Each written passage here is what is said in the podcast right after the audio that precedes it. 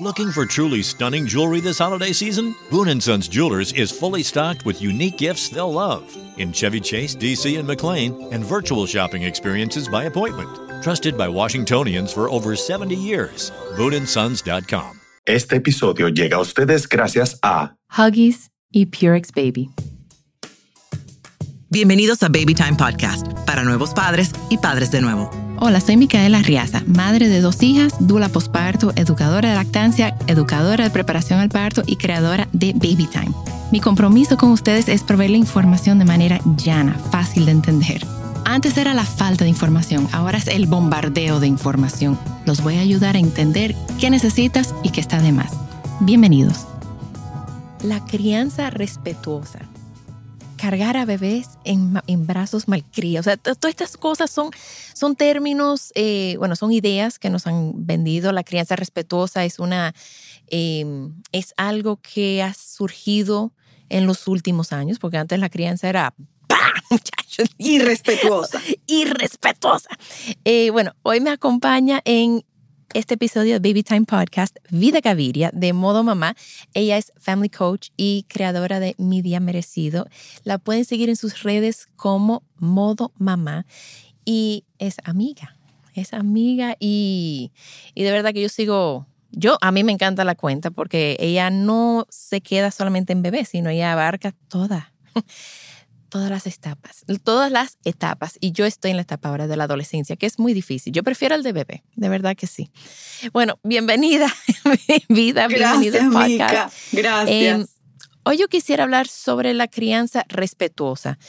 Eh, ¿Qué es ¿Qué significa? O sea, ¿cuál es la diferencia? En inglés es attachment parenting, ¿verdad? Eh, sí, fíjate que attachment parenting se traduciría como crianza con apego, que pareciera que nos remite a la primera infancia, ¿no? Porque el apego está muy vinculado con el contacto físico. Entonces, bueno, en la etapa de la vida de tus hijos, cuando más contacto físico vas a tener, va a ser cuando todavía son unos bebés que puedes cargar. Entonces, crianza con apego, estuviéramos hablando quizás de los primeros años de vida, ¿no? Eh, pero bueno, mira, hay distintos conceptos, crianza con apego, crianza respetuosa, crianza lógica, crianza consciente. Al final todo gira alrededor de unos preceptos académicos o teóricos que son los hallazgos de, eh, que hizo John Bowlby eh, cuando publicó, describió la teoría del apego al final de los años 50, en la que él nos dice, todos los seres humanos tuvimos una experiencia de apego con esa principal figura de cuidado. La biología ha dispuesto que esa figura de cuidado sea la mamá, pero sabemos que no todos nos hemos criado con la mamá biológica, porque no está, porque ha muerto, etcétera, porque hay dos papás, eh, distintas razones, pero el vínculo de apego se da con tu principal figura de cuidado, es decir, ese adulto o esa persona mayor que está contigo en la mayor parte de tus primeras experiencias durante los primeros mil días de vida, que son los primeros tres años, e igualmente los primeros siete años son importantísimos y fundamentales.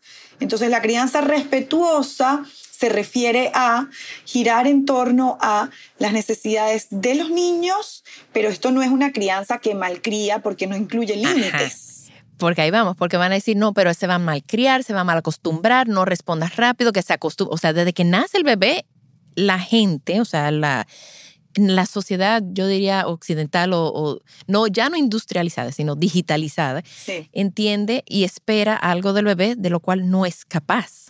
Entonces, que se que esté independiente, que se acostumbre a estar en su cuna, que se acostumbre a estar lejos de mamá. Biológicamente el bebé no puede, no está diseñado para eso. Entonces, porque si estuviera diseñado para eso, caminara. bueno, estaríamos embarazadas dos años, ¿no? Primero, como, las elefantas, exacto. Exacto.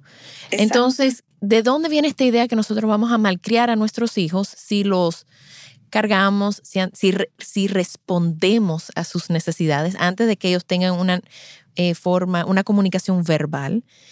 Em, o sea, estas... Y, hoy en día todavía muchas de mis clientes me dicen, no, es que me dicen que no lo cargue, que no haga el porteo, que lo voy a mal acostumbrar, lo voy a malcriar y va a ser muy dependiente de mí después. Bueno, fíjate, yo creo que aquí hay una explicación que es como de, biología de, de, octavo grado, ¿no? La cría humana es una cría altricial, quiere decir que nace cruda, no está lista para la vida cuando llega a la vida.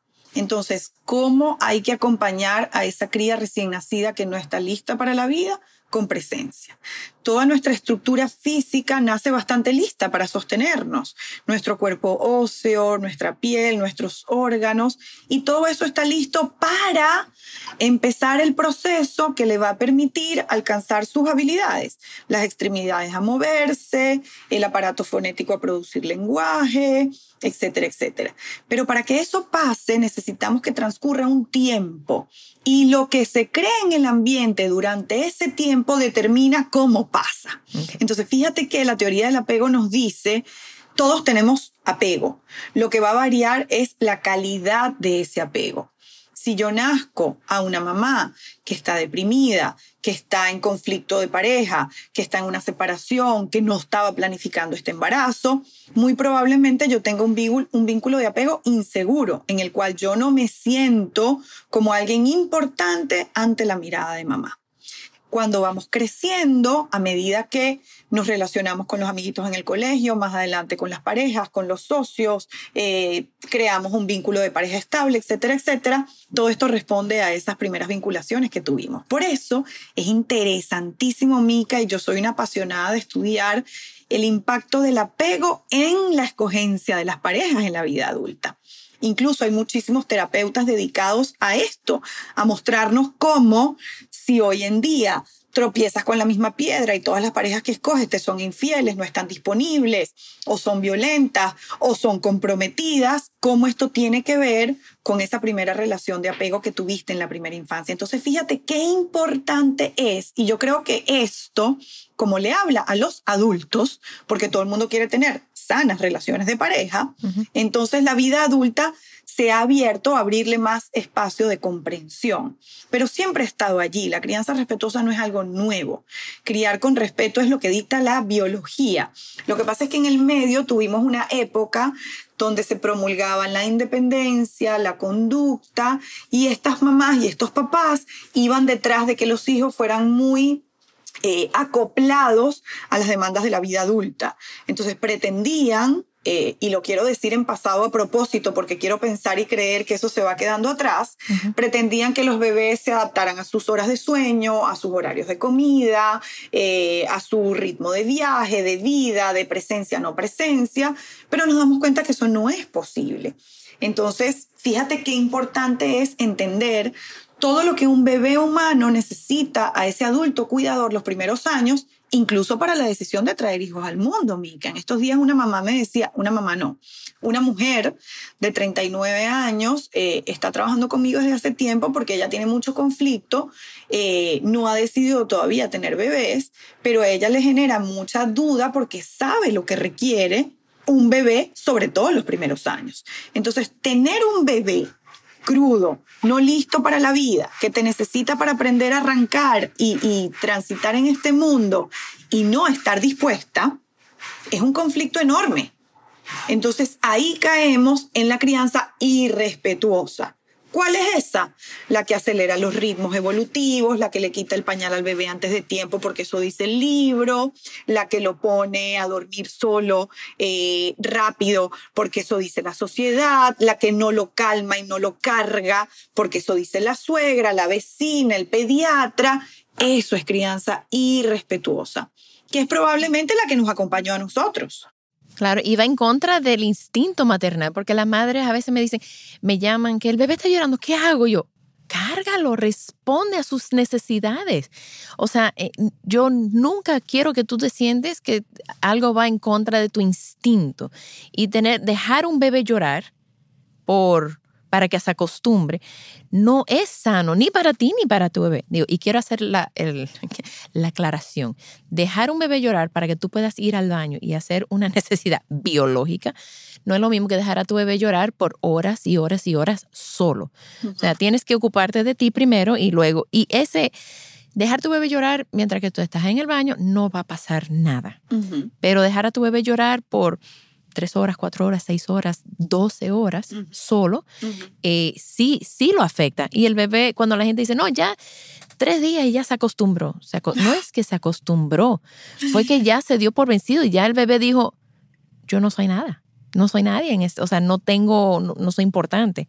Y el bebé se, se apaga como ser humano. Y fíjate qué importante detectar eso cuando incluso trabajamos con adultos, Mica, porque si estamos viendo en este momento un adulto que fue criado así, probablemente es un adulto que le cueste pedir, que le cueste reconocer sus necesidades, que le cueste poner límites, que le cueste defender sus espacios de protección. Porque si los primeros mensajes que recibió fue, tu llanto no es importante, tus necesidades no son importantes, pues ya ahí se cimentó una creencia para toda la vida. Entonces, fíjate cómo es de crucial que nosotros estemos cerca de nuestros bebés, atendiendo sus necesidades, con sentido común y con límites, porque también eh, del lado opuesto, del otro lado de la balanza, tenemos de repente una mamá o un papá que sobreatiende y esto le roba a los niños la oportunidad también de ellos conocer qué mecanismos tienen para sobrevivir en este mundo en el cual van a estar solos en algún momento. Entonces es, es, complejo porque son años de mucho requerimiento, mucha demanda, mucha presencia, pero en los que toda acción tiene que estar orientada a la autonomía. A que hoy me cuenta conmigo, pero quiero que sepa que el día de mañana lo va a poder hacer solo o sola y que igual yo voy a estar aquí como de, de backing, eh, sosteniéndolo en caso de que me necesite. Claro. Mira, quería eh, comentar también que los bebés son muy, son muy inteligentes y sí saben que al no, o sea, cuando ellos se, si la madre no está disponible emocionalmente, el bebé se va a adaptar para no, preservar esa relación ante todo. O sea, si bebé se tiene que, tiene que dejar de llorar y estar tranquilo para que mamá esté eh, quote unquote feliz, el bebé lo va a hacer, pero no es porque ese es el temperamento del bebé, sino eso es porque él quiere asegurarse de que mamá no lo abandone o la mamá no lo... Entonces los bebés se adaptan, no es que eh, tú le estás enseñando algo para la vida, no como lo que tú estabas diciendo, o sea, tú no le estás dando un ejemplo o una oportunidad que aprenda algo. Un bebé no necesariamente aprende a, a, estar independiente cuando tú lo dejas llorar. Eso no es un aprendizaje. Mm. Eso es simplemente, tengo que dejar de llorar para yo sobrevivir y que mi mamá se quede, me, me, me mantenga cerca. lo, lo que tú decías de darle la oportunidad a los niños de una, en una manera de seguro. O sea, mis hijas tenían tres años, por ejemplo, y me decían, eh, si estaba en un restaurante, me decían, no, yo quiero agua. Y yo, ve y pídele al mozo que te dé agua, para que ellas se acostumbren a hablar con gente, de, ir soltando en, una, en un lugar de manera controlada. Y ellas sentían siempre que podían regresar a, a donde yo estaba para si necesitaban apoyo. Y ahora mi hija tiene 16, casi 16 años y me dice que se quiere ir para Australia, dice mi esposo. Yo creo que la criamos demasiado independiente. se nos pasó la mano. Se, se, nos fue la mano, se nos fue la mano. Pero sí, o sea, es, yo entiendo que hay que invertir en nuestros bebés y darle toda la seguridad en los primeros tres, cuatro, cinco años, para que cuando llegue el tiempo de ir a la escuela, cuando llegue el tiempo de empezar a, a, tener un poco de distancia. Salir al mundo. Se sienten seguros, se sienten cómodos con, con, eso. Y es sorprendente de lo que ellos son capaces. O sea, mi hija tuvo una situación hace el año pasado con, con un, vuelo, un vuelo internacional que la dejaron tarde en, la, en el aeropuerto. y ella tuvo que resolver con 14 años. Y fue tan impresionante ver cómo ella, ella tenía esas herramientas. Y todo eso viene a que fue una crianza respetuosa. O sea, fue, yo no conocía al porteo cuando ella nació, pero a los 11 meses que sí lo conocía, o sea, ella andaba siempre conmigo y siempre eh, respondíamos a sus necesidades, tanto, y si yo no estaba en un lugar emocional para poder atender sus, sus necesidades emocionales, pues yo contaba con mi pareja. O si no uno cuenta con otra persona para decir, mira, hoy no puedo, atiéndala tú, em, para, que la, para que ella como ser humano se sigue... sigue madurando. y es importante rescatar que, que, más o menos lo dijimos al principio, que la, la crianza respetuosa se fundamenta, uno de sus pilares fundamentales son los límites. límites claros, porque la crianza respetuosa es una crianza en doble sentido, es decir, yo respeto tus necesidades, pero también te enseño a respetar que yo soy un individuo y soy una persona. Entonces, en la medida en que yo te voy mostrando el mundo con sus límites, con las normas de convivencia que regulan nuestro paso por la vida, también te voy enseñando a ti a cuidarte, a hacerte respetar y a proteger las relaciones que te importan. Porque los límites son eso, Mica.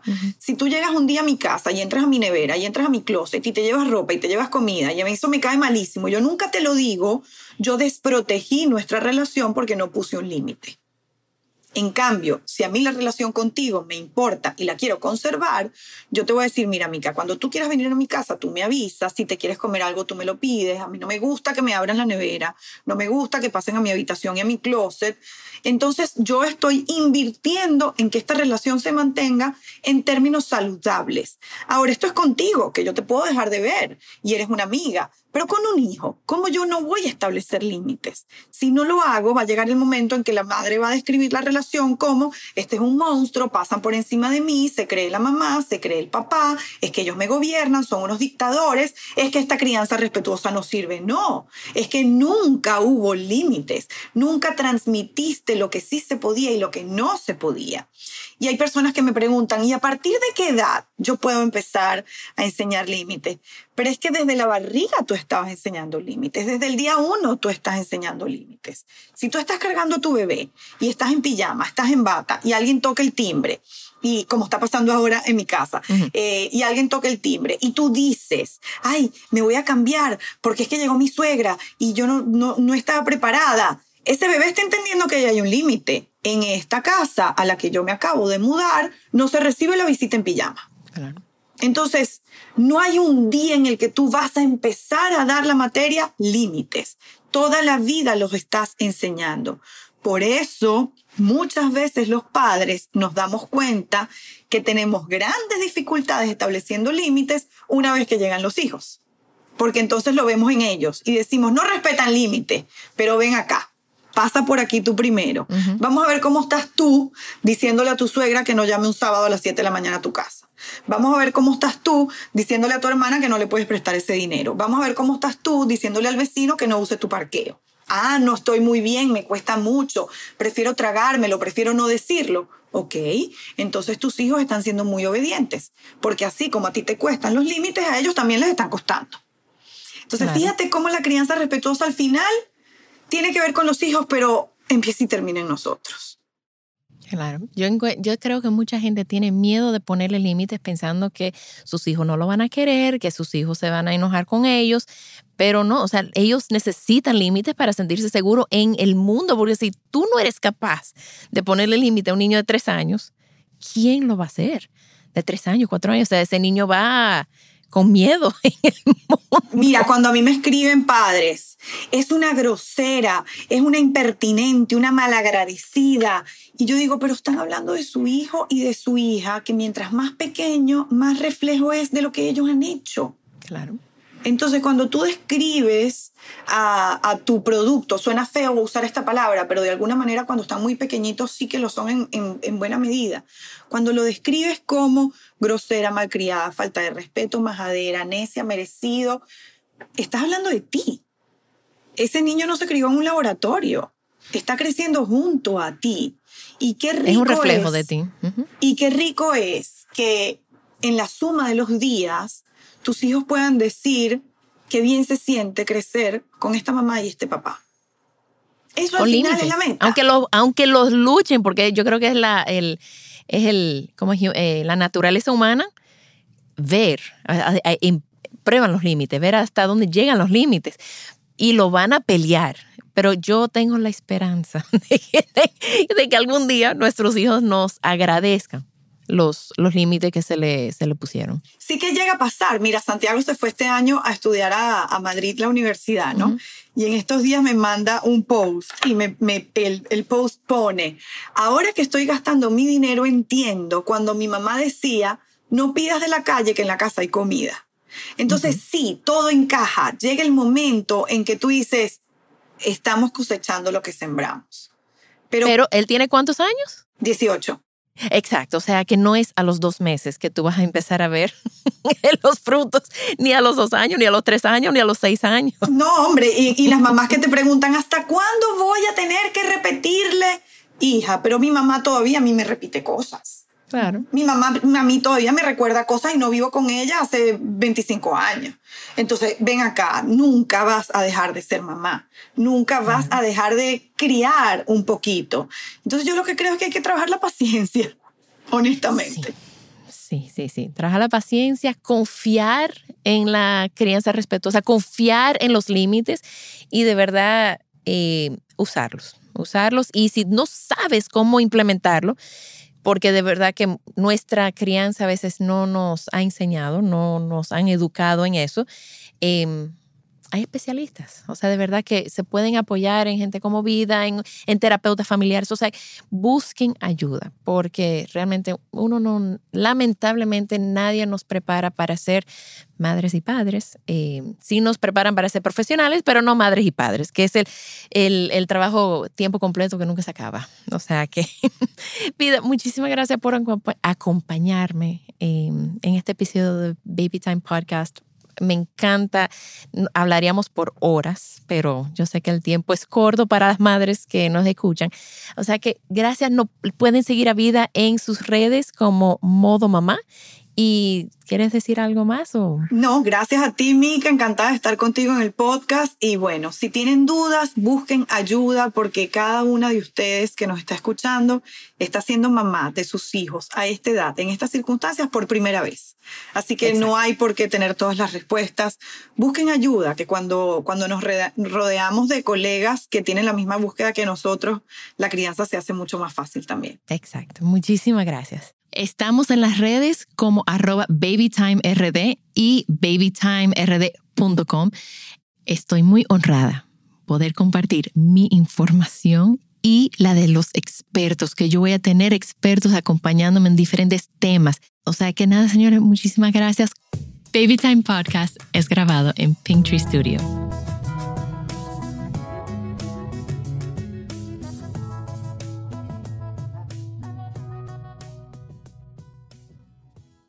Add sparkle to your holidays with Boone & Sons Jewelers. A burst of color for festive holiday occasions and unique gifts they'll treasure forever. Boone & Sons Jewelers in Chevy Chase, DC and McLean and virtual shopping experiences by appointment at booneandsons.com.